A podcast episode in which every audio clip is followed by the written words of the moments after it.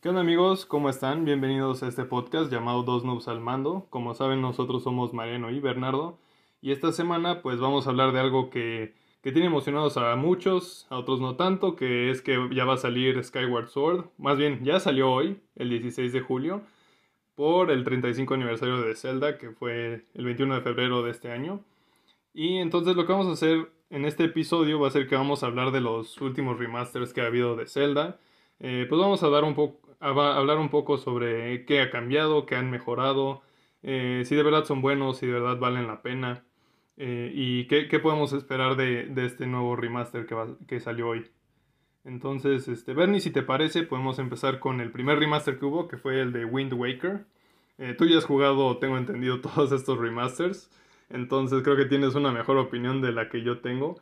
Pero algo que sí quiero decir es que el estilo que se ve de Wind Waker, ese como caricaturesco y la paleta de colores que tiene, la verdad me, me encantó, me gustó bastante. Sí, definitivamente de entrada, de los tres remasters que han hecho, que primero es justamente Wind Waker, después fue Twilight Princess y ahorita Skyward Sword, Wind Waker por su estilo gráfico, yo te diría que de forma chistosa era el que menos necesitaba un remaster. Porque incluso si ves la versión original de GameCube, al tener este estilo, como tú dijiste, caricaturesco, la verdad es que envejece de lujo y todavía en el propio GameCube se sigue viendo muy bien. Sí, sí, justo vi algunas comparaciones y como tal se veía, digamos, la diferencia no era gran cosa, se veía más que nada un juego más fluido. Eh, o sea, nada más de verlo, obviamente ya jugándolo pues sabemos que tiene cosas adicionales o cosas que están mejoradas. Entonces, sí, como que sí se ve que como tal remaster no era tan necesario, sino se podría decir más bien como una reedición. no sé cómo, cómo se podría decir exactamente.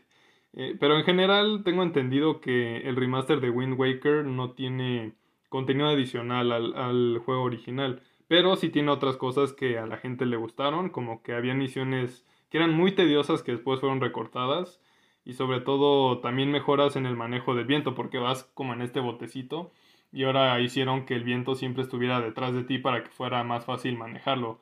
Y tengo entendido que antes tenías que sacar a cada rato justamente el Wind Waker para, para reorientarte o para poder controlar mejor el bote. Sí, la verdad es que las mejoras que tuvo Wind Waker, la verdad ahorita platicaremos más a detalles de ellas, pero en general a mí me parecen bastante, bastante buenas. Eh, esta que dices, por ejemplo, de justamente que ahora el viento siempre está a tu favor, es una que la verdad a mí me fascinó, porque además también ahora te mueves el doble de rápido en el mar.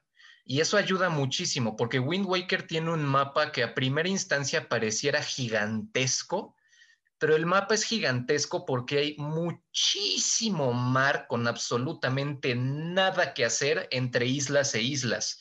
Entonces, que ahora puedas moverte de una isla a otra mucho más rápida y siempre teniendo el viento a tu favor, hace que estas transiciones, que antes eran hasta aburridas, que literal no hacías nada, se sientan bastante más amenas.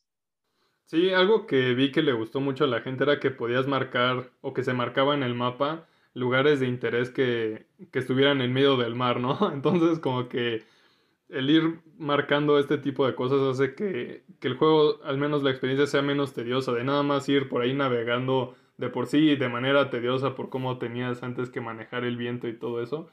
Y ahora hacerlo, pues un poco, quizás más sencillo, que te puedas orientar mucho mejor o hacer que tenga algo de atractivo. Definitivamente, o sea, todo lo que tiene que ver con moverte en el mar, que antes era la verdad lo peor del juego, Tal vez peor sea una palabra fuerte, pero al menos lo más aburrido del juego, porque pues nada más era mantener el joystick literal hacia enfrente y ya simplemente esperar hasta que llegues. Entonces, como tú dices, ahora que además puedes utilizar este mapa, que ahora además está en el gamepad del Wii U, que hace que sea bastante más sencillo de utilizar y que no tengas que interrumpir el juego poniendo pausa sino que tú puedas seguir navegando en el mar y mientras en el gamepad hacer lo que necesites hacer en el mapa o configurando items, hace que todas estas transiciones se sientan mejor y el juego en general fluye mucho mejor. No tienes que estar poniendo pausa, no tienes que estar sacando tu Wind Waker a cada rato, el mapa lo tienes en todo momento en tu gamepad. Entonces el juego tiene un flujo que es bastante más rápido y divertido. Y creo que a todo esto pues le viene muy bien que esas misiones tediosas de las que muchos hablan fueran recortadas, ¿no? O al menos que fueran hechas un poco más sencillas o más rápidas de terminar. Es que, híjole, déjame te cuento un poco a detalle estas misiones, porque no son misiones cualquiera. Resulta que el juego tuvo problemas de desarrollo, en el sentido de que no tuvieron mucho tiempo para desarrollarlo y no pudieron implementar todo lo que querían hacer. De forma que cuando salió el juego originalmente, los desarrolladores creían que era algo cortito. Entonces, su solución fue poner ocho misiones casi al final del juego que eran súper tediosas. Básicamente las misiones se llaman las misiones de la Trifuerza y trataba de que tenías que recolectar las ocho piezas de la Trifuerza a lo largo de todo el mundo. Pero para recolectarlas tenías que primero encontrar un mapa. Luego ese mapa tenías que ir a descifrarlo. Descifrarlo te costaba 400 rupías, que dentro del juego es mucho dinero. Una vez que lo descifrabas, tenías que ahora encontrar el lugar en donde estaba justamente señalado en el mapa y hacer una misión o una excavación y conseguir la pieza. Ocho veces. Tenías que hacer ese proceso ocho veces. Yo la primera vez que jugué el juego, de hecho, nunca lo terminé porque ahí me quedé trabado de lo aburrido que estaba y dije, no, sabes que no lo voy a terminar. Entonces lo que hicieron fue que ahora de estas ocho misiones, cinco se deshicieron de ellas. O sea, cinco piezas de la Trifuerza ya no tienes que encontrar el mapa ni nada, simplemente te las dan. Y eso hace que esté mucho, mucho mejor. Además creo que hasta más sentido tiene, ¿no? Porque Trifuerza y ya te dejaron nada más tres, tres ítems que encontrar. Entonces, sí, o sea, eso la verdad creo que es algo muy bueno, como que sí da, pues ahora sí que como que señales, ¿no? De que de verdad el remaster era, era necesario. Sí, es que además, o sea, nada más tienes que investigar tantito de la historia del juego y justamente era lo que te decía. No es que hayan añadido esas misiones porque hayan dicho, uff, es parte fundamental del juego.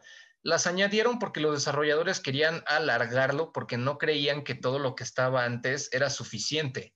Entonces, que ahora tantos años después hayan dicho, no, la neta sí la arruinamos metiendo esa babosada, vamos a quitarla, la verdad estuvo súper bien. Sí, excelente. Y también este, tengo una duda porque, o sea, sé que agregaron este como modo héroe para hacer el juego más difícil, pero, o sea, por el estilo de juego que vi, como que no me parece que necesite ser, o sea, como que me parece que es un juego para disfrutar, pues no, no que sea tanto de de querer hacerlo más difícil. Entonces, cuando tú jugaste el remaster, ¿te cayó bien como este, esta nueva dificultad? Pues mira, Wind Waker definitivamente es el juego más sencillo de Zelda, creo yo. Al menos dentro de los títulos en 3D, como, o sea, Ocarina of Time, Majora's Mask, Wind Waker, Twilight Princess, Skyward Sword. Wind Waker yo sí creo que definitivamente es el más fácil por mucho. Entonces, sí te entiendo lo que dices de que pues también uno nada más quiere pues disfrutar el juego sin que sea realmente un súper reto, pero honestamente que sí tengas que andarte cuidando más por cuántos corazones tienes, que tengas que ser un poco más cauteloso con los enemigos, hace que también tenga su encanto y definitivamente es bastante más, al menos para mí, sí fue bastante más entretenido realmente preocuparme por qué enemigos me iba a enfrentar y si tenía pócimas o algo por el estilo para recuperar vida. Sí, es que justo como que, no sé, el estilo este caricaturesco que tiene el juego y el cómo se ve cuando estás navegando por el mar y todo eso, como que sí da una pinta de que es un juego más que, que su intención sea retarte, sea más, pues relajarte, o sea, como que la pases bien y disfrutes de, de la historia que tiene. Sí, o sea, no te lo voy a negar, definitivamente la primera vez que lo jugué, sí se sintió así, que yo realmente nada más entraba al juego y me sentía hasta relajado pero ya jugándolo de nuevo, dije, ¿sabes qué? Ah, vamos a ver qué tal está ese reto extra.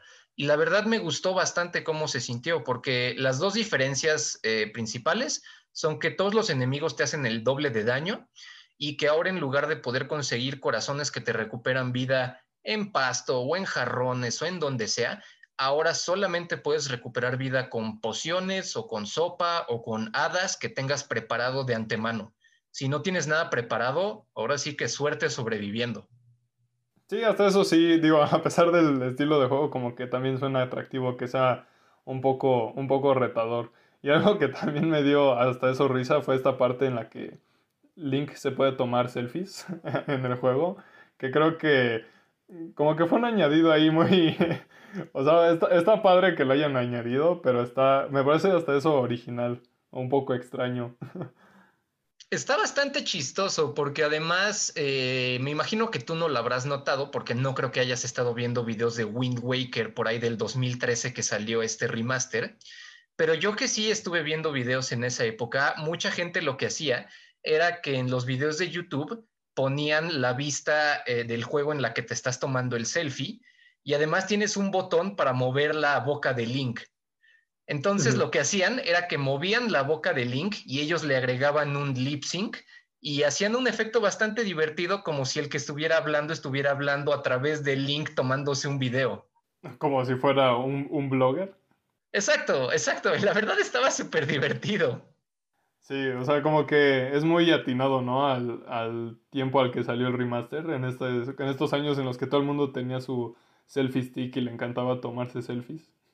Está, o sea, está bastante bien. En general creo yo que, o sea, el juego, por lo que, por lo que has dicho de, de la dificultad y de cómo mejoró la navegación y todo eso, la verdad es que creo que vale bastante la pena. O sea, aunque lo hayas jugado o no, creo que el remaster sí vale la pena. No sé qué opinas tú. Pues mira, es que hay dos formas de verlo, como digámoslo en términos de gameplay y en términos de gráficos. Si lo ves en términos de gráficos, nada más, y no te importa el gameplay de la versión original, entonces honestamente no, no vale la pena, porque como ya mencioné, el estilo gráfico del juego hace que la versión original se siga viendo súper, súper bien. entonces digo, si tú nada más ves los gráficos y dices, ¿sabes qué? A mí no me importa que navegar en el mar sea más lento, a mí no me importan las últimas eh, quests del final, entonces quédate con el original. Pero si aparte de esa mejora gráfica, que pues la verdad no es así que dijeras muy sustancial por el estilo, si tú eres como yo, que de verdad esa parte final del juego de la Trifuerza la detestaste y ni siquiera la completaste, entonces sí vale toda la pena, porque de verdad que hayan quitado esa gigantesca molestia ayuda muchísimo.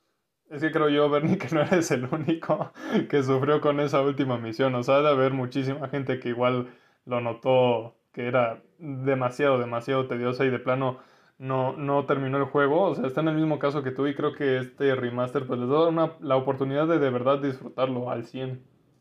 Y además la ventaja de este remaster es que me puse a ver algunos precios de qué tan caro sería conseguir el juego físico en original y está carísimo, de que literal me metí a Mercado Libre y la versión más barata de la versión de GameCube estaba como en 3 mil pesos. En cambio, el remaster en el Wii U, la versión física también está cara, pero si no te importa conseguirlo en digital, está en 20 dólares. Ok, o sea, en físico cuesta como 150 dólares, que es por ahí de, pues más del doble de lo que cuesta un juego nuevo hoy en día. No, no, no es como que lo más accesible de, todo. Digo, no, no quita que, valga la pena, ¿verdad? Obviamente. Sí, yo este, yo este remaster, yo sí creo que definitivamente vale la pena para los que no lo han jugado y para los que ya lo jugaron. La verdad es que las mejoras que pusieron, incluso si no pusieron mucho contenido adicional, las mejoras que pusieron, la verdad yo creo que fueron lo suficientemente buenas para así ameritar que lo juegues de nuevo. Sí, sin duda.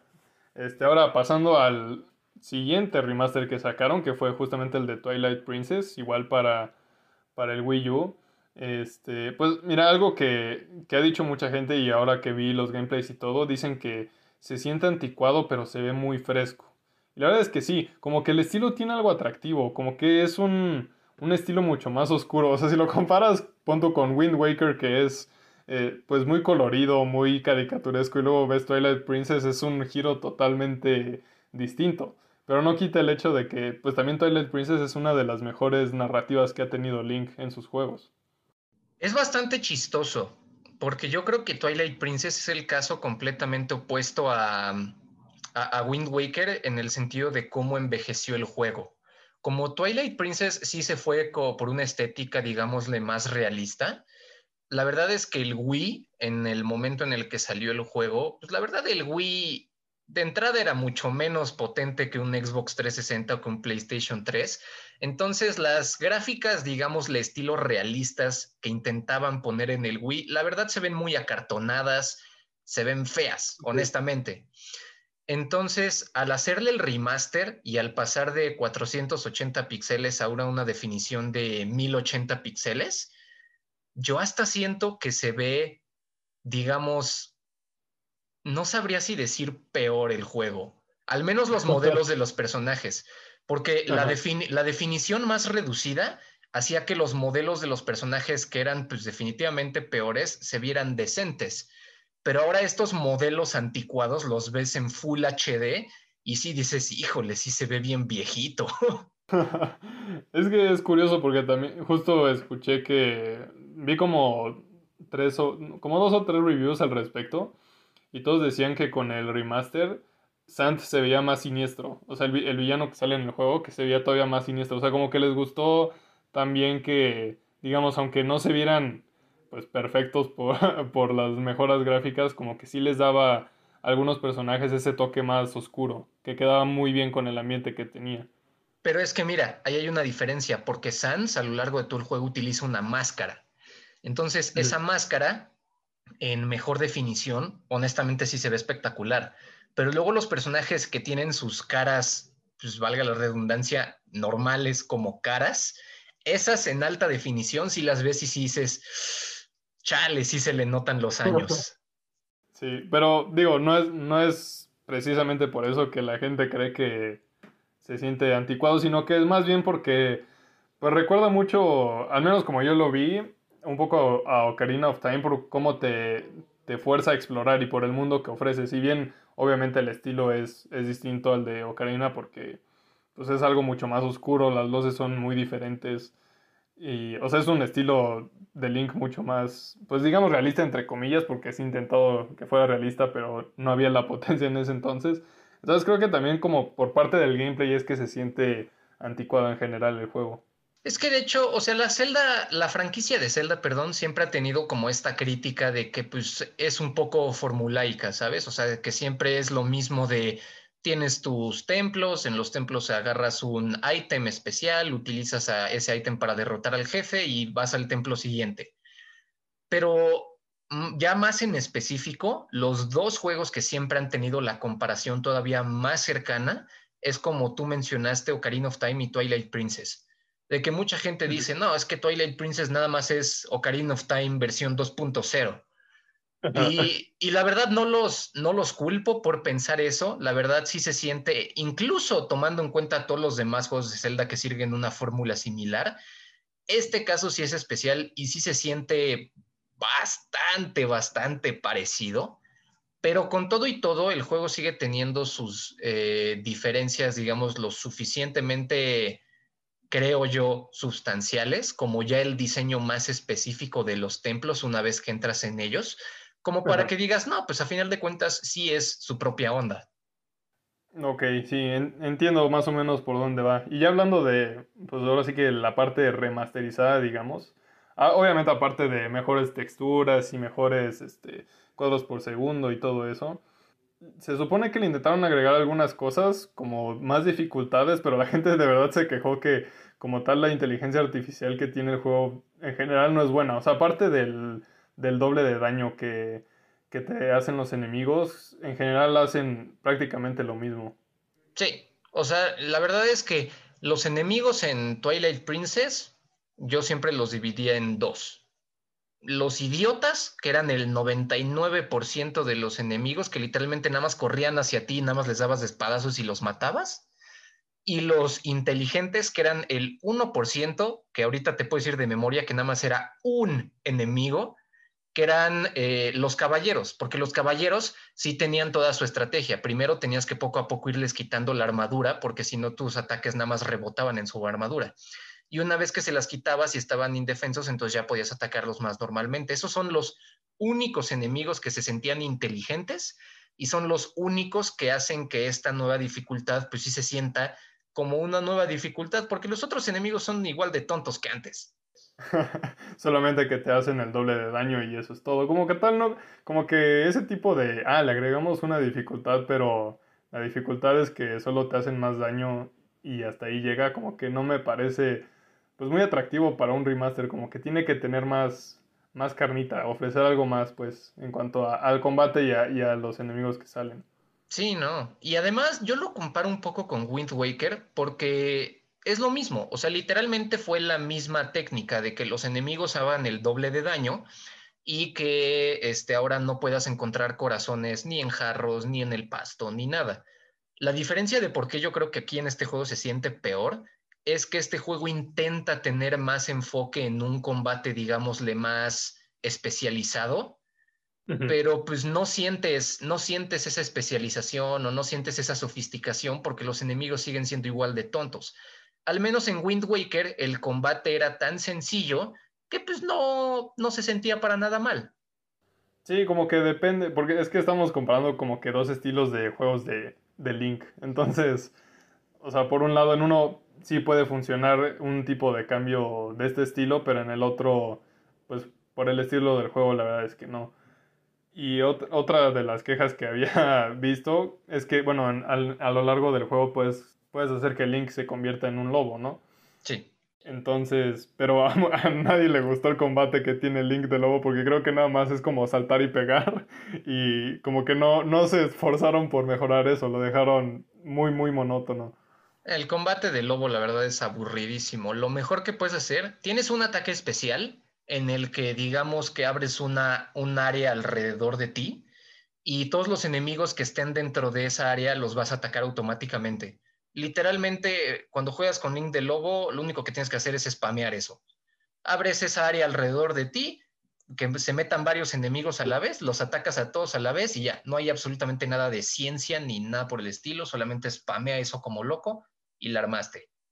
Pero a pesar de eso, creo que hay cosas buenas. Mucha gente, a mucha gente le gustó la parte exploratoria con el Link Lobo, por ejemplo. O sea, como que te da la ventaja de poder moverte de una manera distinta a lo largo del mapa. Sí, pero a final de cuentas eso es algo que ya estaba desde la versión original, entonces así que dijeras que fuera un punto fuerte del remaster, pues tampoco. Ok, ok. Sí, sí, entiendo. Este, ahora sí que también algo que pues sí, es un poco, digamos, un, un punto un poco más fuerte. es que, pues es lo mismo que con Wind Waker, ¿no? El manejo del gamepad en el Wii U para manejar el inventario y también que agregaron el giroscopio para, para apuntar. Entonces creo que eso hace que sea mucho más este, disfrutable el gameplay en general del juego. Sí, la verdad es que sí, el, el gamepad del Wii U, la verdad es que es muy, muy cómodo con este tipo de funciones. O sea, tener el, es lo mismo que dije en el Wind Waker, pero es que de verdad es muy bueno. Tener el mapa a la mano, poder configurar los ítems inmediatamente, poder hacer todas esas acciones sin tener que presionar pausa ni una sola vez en el juego, ni andar teniendo que tener problemas con el menú. La verdad es que es súper, súper cómodo y yo te diría que es tan padre hacer eso que sí es luego difícil regresar a la versión original y tener que andar moviéndote por todos los menús de forma tan tediosa. Sí, se vuelve mucho más hartante y además no te deja disfrutar de manera fluida lo que está pasando. No es lo mismo solo voltear hacia abajo al, al gamepad y seguir jugando que tener que poner pausa, buscar en el menú tal cosa, todo eso. En efecto. Pero mira, ya nada más para terminar con este juego y antes de movernos al siguiente, yo honestamente, a pesar de que pues, sí dije buenas cosas como del menú en el gamepad, la verdad es que yo creo que este remaster sí está bastante por debajo del, del de Wind Waker. El de Wind Waker al agregar cosas como el de la navegación en el mar y mejorar las quests del final se siente súper padre, pero este, honestamente, si jugaste el original en el Wii, la verdad, la verdad no le veo mucho sentido que lo vuelvas a comprar en el Wii U. Con todo y el amiibo, el amiibo está muy padre, el amiibo está increíble, así como figurita está genial, pero era de una edición limitada. Entonces, Si ya no encuentras esa edición limitada y nada más encuentras la versión en físico normal, honestamente yo te diría que mejor lo sigas jugando en el Wii si es que ya lo tienes. O sea, independientemente de si los menús, por ejemplo, sean más incómodos, el gameplay ya como tal sigue siendo exactamente igual y como ya dije, hasta la resolución un poquito más baja le ayuda un poquito a los modelos de los personajes. Sí, justo es algo que noté, que como que solo sirve si de plano nunca has jugado el juego. Solo para eso, porque, o sea, como tal en los gameplays que vi todo, no vi ninguna diferencia sustancial, aparte de la comodidad del gamepad, como que no vi una diferencia sustancial que mejorara de verdad la experiencia como para volver a jugarlo, si es que ya lo tienes, obviamente.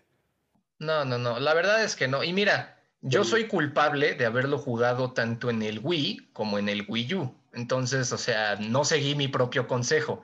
Pero, eh, y admito que me divertí. A fin de cuentas, sigue siendo un muy buen juego y si nunca lo jugaste, definitivamente es la versión definitiva para jugarlo.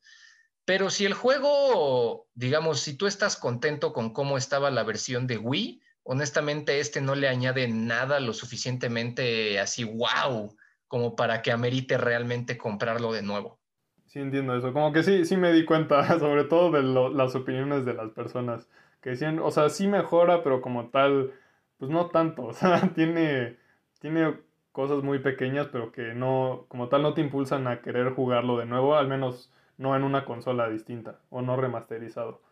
Pero ahora sí, ya para acabar con esto, vamos al juego que salió justamente hoy, que es Skyward Sword. Ya hay algunos reviews en internet sobre pues qué, se agregó, qué, es bueno, qué es malo y todo eso. Entonces, creo que no sé cómo piensas tú, pero chance y aprendieron un poquito de algunos errores del pasado. Es que Skyward Sword, a pesar de que a mí siempre me ha encantado ese juego, es un juego que desde que salió en el 2011 fue muy criticado por muchas cosas muy tontas, de verdad muy tontas. Cosas como que tu compañera que se llama Fi fuera una gigantesca molestia que no se callara a lo largo de todo el juego o que cada vez que agarraras un ítem al momento de prender el juego, todo el tiempo te dieran una descripción de qué es. Es como de, o sea, cuando juegas el juego por primera vez, la primera vez que agarras un ítem, ok, descríbemelo para saber qué es. Pero después de prender la consola 50 veces, no necesito que me digas de nuevo qué es la rupía que vale una rupía. O sea, es estúpido. Entonces, todas esas cosas fueron muy criticadas del juego desde el momento en el que salió porque eran decisiones muy raras y muy tontas que estuvieran ahí. Y mucho de eso, si no es que todo de eso, lo corrigieron en este remaster.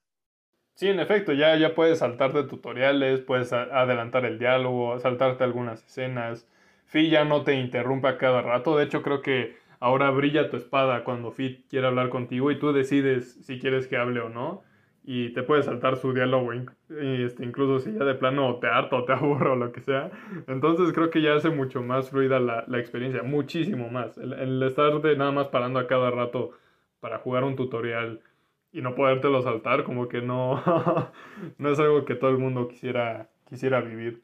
Es que exacto, son, son cambios pequeños. En serio, son cambios que si tú los ves así de forma sola, tú dices, no, pues la eso que no hace nada de diferencia, hicieron el mínimo esfuerzo.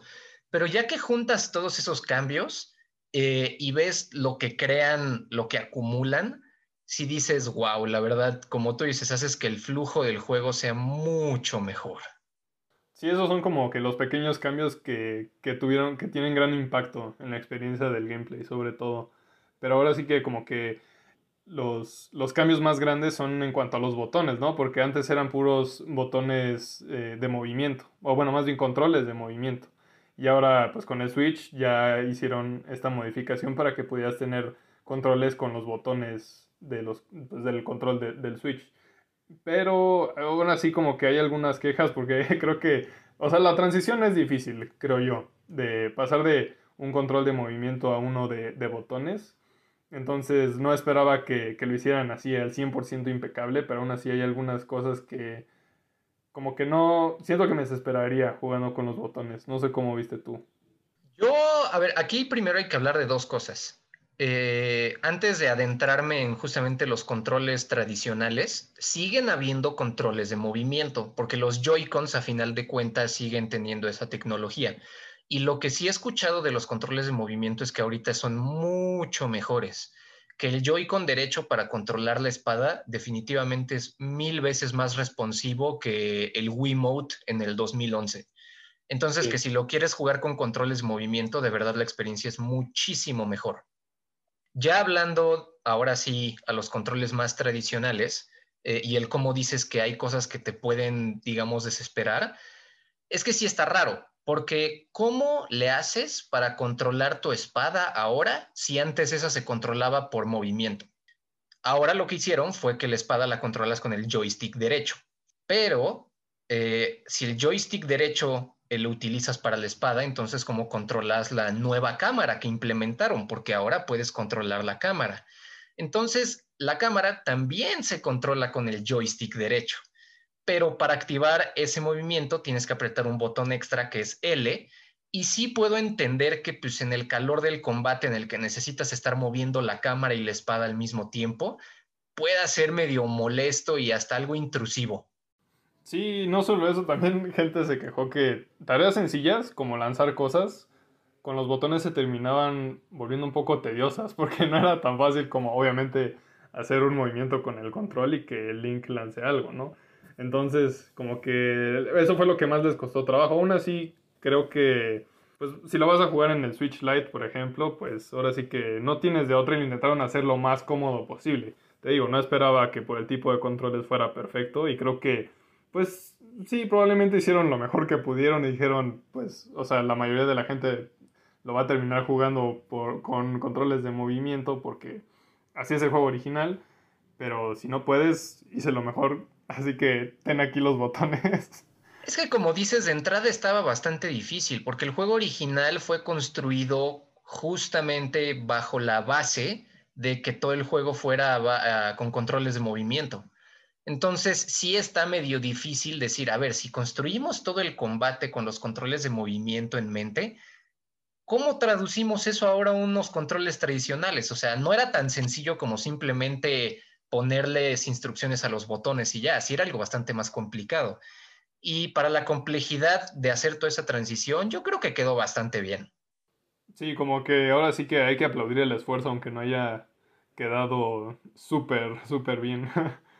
También eh, ah, una de las, bueno, no sé si, ya a este punto ya no sé si es una queja grande o ya no, no sé cómo ha estado la cosa, pero al inicio mucha gente se quejó del nuevo amiibo que iba a salir con el juego. Sobre todo por esto del, del fast travel, que, que, solo te lo iba a permitir si tenías el amiibo o algo por el estilo. Pero no sé si ya se calmó un poco con todo esto de que pusieron muchas estatuas a lo largo del juego. Entonces ya no es tan, tan necesario tener el amiibo para esto. Es que yo creo que la queja como tal venía de la estrategia que utilizaron, porque Twilight Princess, cuando salió la versión con el amiibo, el juego y el amiibo juntos te salían en 60 dólares. O sea, el juego de, el precio de un juego nuevo normal ya te incluía la figurita. Eso estaba de lujo. Pero ahora lo que hicieron es que no sacaron ninguna versión especial que tuviera el amiibo junto. Entonces ahora si quieres el amiibo tienes que pagar 25 dólares extra por sobre los 60 que ya cuesta el juego. Entonces, si lo comparamos con el remaster anterior, pues la neta sí se siente bien tramposa la estrategia. Es como de, oye, la vez pasada por 60 dólares ya me incluías la figurita y ahora tengo que pagar 85 si la quiero. O sea, no, pues no, no inventes, ya lo habías hecho bien, ¿por qué cambiaste? Sí, es como una estrategia pues, muy al estilo Apple, ¿no? Que ahora si compras el iPhone ya no te viene con cargador y lo tienes que comprar aparte, por el estilo. Como que no... Y de hecho, hablando de eso, como que también hicieron, bueno, no como, más bien también hicieron algo parecido con el Nintendo 3DS, que nada más te daban la consola y no te daban el cargador. Entonces ha sido una tendencia que ya pues, se ha podido ver de Nintendo desde hace varios años. Que pues a pesar de que no está muy padre, mucha gente sigue comprando y sigue consumiendo todo eso, entonces no, no veo por qué cambien de estrategia pronto, tampoco.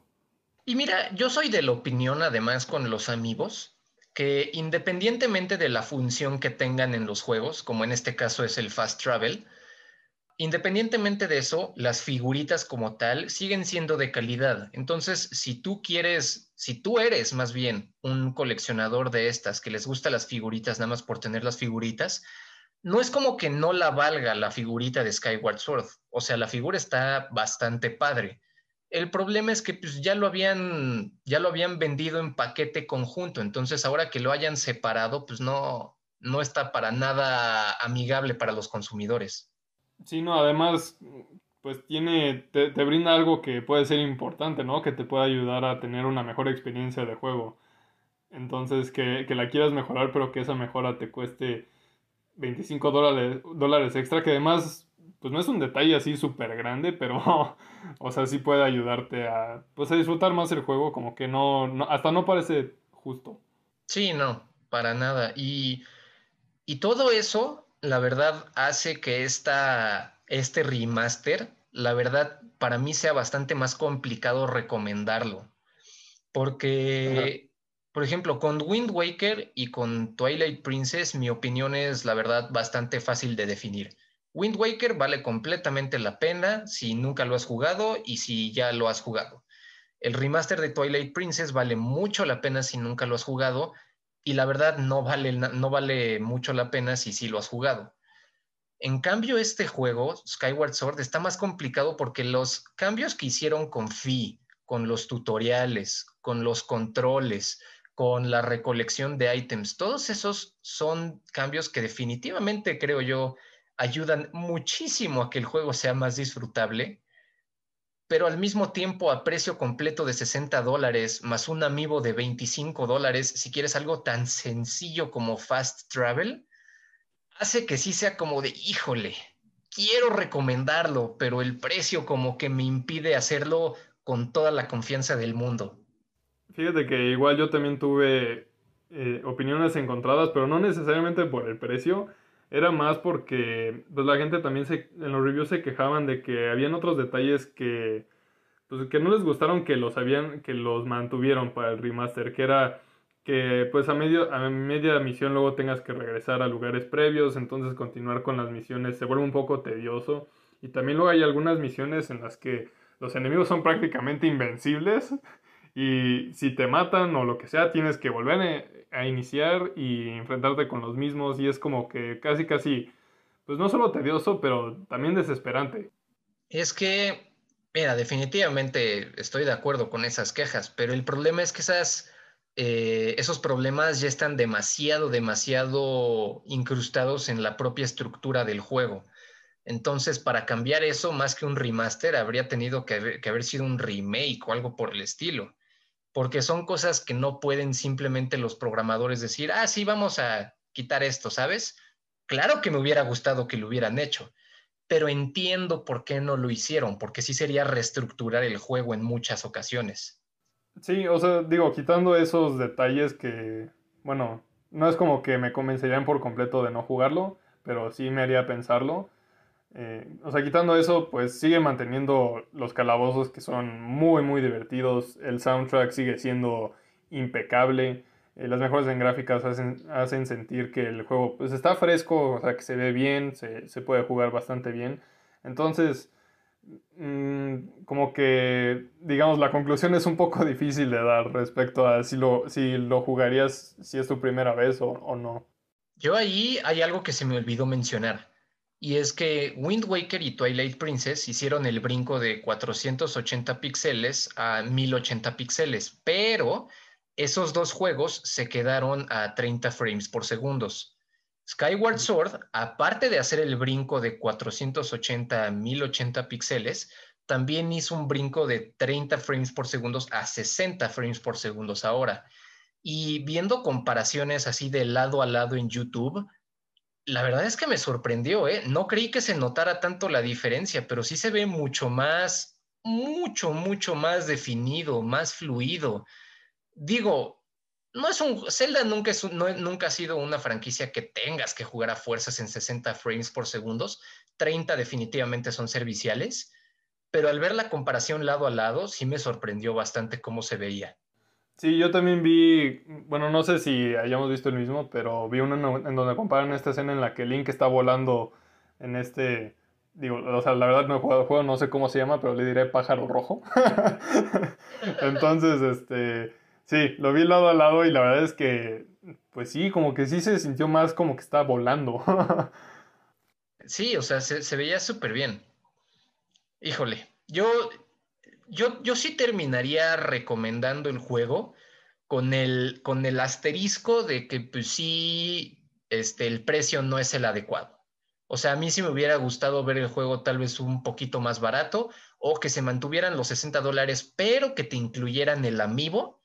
Pero quitando ese problema de precio, honestamente, los cambios que hicieron, eh, aunque parezcan chiquitos a simple vista, como alguien que jugó el original, yo sí creo que van a ayudar muchísimo el juego. O sea, tendrías que tener muchas ganas de jugarlo, o sea, como para gastar los 85 dólares que implica. Exacto, o sea, como yo ahorita no me muero de ganas de volver a jugarlo, no lo compraría. La verdad, no lo compraría. Pero si alguien me dice, híjole, es que sí tengo muchas, muchas ganas de jugarlo, sí le diría, entonces, ¿sabes qué? Sí, adelante, porque los cambios sí se ven bastante buenos.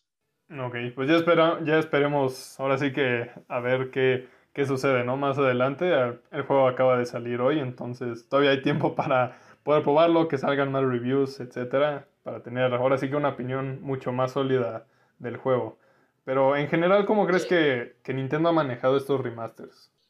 Mm, la verdad no me ha encantado, porque tienen cosas muy buenas, definitivamente han hecho cosas muy padres en estos remasters, pero siempre hay, o bueno, al menos este, con Twilight Princess y con, y con Skyward Sword, con Wind Waker no tanto, pero al menos en los dos últimos remasters sí hubo como un pero para mí. El pero del precio en Skyward Sword y el pero de que pues realmente no hubo casi ningún cambio en Twilight Princess. Entonces, no es que te pueda decir que son malas versiones, porque si nunca jugaste ninguno de los tres juegos originales, definitivamente los tres remasters son mejores. Pero como alguien que sí jugó los tres originales, es como de, sí son mejores, pero eh, así como para volver a comprarlos, no lo sé. Sí, yo, yo creo que en cuanto a, digamos, calidad de remaster, el de Wind Waker fue al que más ganas le echaron, o al menos el que más cambios que hicieron que disfrutaras más la experiencia tuvo. Los otros dos los veo más como que, o sea, los tendría que poner muy en una balanza quizás para decidirme si de verdad los, los jugaría o no. Pero, o sea, digo, no quita el hecho de que son juegos que muy bien puedes disfrutar, que si los quieres comprar, ya sea, o sea el remaster o original, pues adelante, no, no pierdes nada pero sí hay cosas a considerar sobre todo para Twilight Princess y para Skyward Sword antes de que gastes 85 dólares en, un juego. Mira, yo soy de la opinión de que si nunca jugaste ninguno de los tres, yo creo que nada más con que tú creas que el precio lo vale, definitivamente creo que son juegos que valen mucho la pena, porque pues a final de cuentas son juegos de Zelda y los juegos de Zelda tal vez podrán no ser perfectos, pero de que tienen calidad tienen calidad. Entonces, si nunca los has jugado, simplemente creo que es cuestión de que digas, a ver, pues a final de cuentas, pues son 60 dólares. Si estoy dispuesto a gastarlos, pues adelante, vas a tener un buen juego. Quizás ya viendo más a detalle, no solo el precio, sino también lo que ofrecen, más que nada los últimos dos remasters, quizás les hubiera caído mejor un remake, como sucedió con Ocarina of Time o Majora's Mask. Fíjate que para Twilight Princess yo creo que sí un remake hubiera estado bastante bueno. Para, para Skyward Sword no lo sé, porque la versión original se sigue viendo bastante bien en el Wii. Pero es que como que viendo en retrospectiva el, el episodio que hicimos de Ocarina of Time, como que sí le echaron más ganas a ese remake de lo que le han echado ganas a estos dos remasters, creo yo. Sí, pero hay que tomar en cuenta que ese remake lo sacaron como más o menos 15 años después del juego. Estos, estos tres remasters han tenido los tres sus 10 años marcados con respecto a sus lanzamientos originales. Entonces, si hubiéramos querido unos remakes, también creo que hubiera sido justo que pasara más tiempo. Pero, bueno, ¿no crees tú que hubiera valido la pena? O sea, esperar un poco más por tener un remake bien hecho de Twilight Princess, por ejemplo. Sí, sí, la verdad es que sí, porque por ejemplo la, la evolución de Ocarina of Time a Ocarina of Time 3D, la verdad es que sí se ve de lujo. El juego en el 3DS se ve y se juega espectacular. Entonces, sí, la verdad sí hubiera estado también muy padre ese tipo de, de trato para estos juegos. Sí, sí, yo, yo opino lo mismo. Eh, pues ya para terminar, Bernie, ¿alguna conclusión que quieras dar sobre los remasters o sobre Skyward Sword? Pues vamos, voy a enfocar un poco mi conclusión justamente en Skyward Sword, aprovechando que es el que está saliendo hoy. Eh, se ve bien, no voy a decir que se ve mal y definitivamente creo que si nunca lo has probado es una muy buena oportunidad para que lo juegues. Es un muy buen juego, yo de verdad lo disfruté mucho. Pero esperemos que en remasters posteriores, no solo de, no solo de Zelda, sino de Nintendo en general, pues sí les den un trato, digámosle, más completo, para que cuando lo pongan a ese precio de 60 dólares, que es como de juego nuevo, pues sí se sienta justificado. Porque a veces yo sí pienso, híjole, es que el juego original es de hace 10 años. Y si me voy, por ejemplo, con juegos de Xbox o de PlayStation de hace 10 años, luego te los puedes conseguir como a 5 o 10 dólares. Entonces ahora pagar 60 dólares, pues no lo sé, no lo sé. Entonces, esperemos que Nintendo mejore con los remasters a futuro en general, porque hay algunos que le salen bastante bien como los de Wind Waker y hay otros que son bastante más dudosos como los de Twilight Princess y Skyward Sword. Sí, creo que coincido contigo. O sea, de Wind Waker, si no lo has jugado, si ya lo jugaste, creo yo que de los tres es el que más vale la pena. Y los otros dos creo que sí, independientemente si los jugaste o no, tienes que ponerlos pues un poquito más en una balanza, quizás ver si estás dispuesto a pues pagar un poco más por, por el fast travel o chance y no te importa tanto los, eh, los defectos que no quitaron o que no se pudieron arreglar. Ese tipo de cosas sí son más para considerarse con los últimos dos, pero pues igual hay que ver qué pasa. Chance y ya jugándolo la experiencia es totalmente distinta a la que creemos que en realidad es. Pues bueno, ya ya acabando con todo esto, muchas gracias por habernos escuchado. Síganos en Twitter en arroba 2-al-mando y en Facebook como 2 al mando. Ahí como siempre estamos pues publicando noticias, comentando algunas cosas, obviamente anunciando nuestros nuevos episodios, entonces ahí nos pueden seguir para estar al tanto. Una vez más, muchas gracias por habernos escuchado. Esto fue Dos Moves al Mano.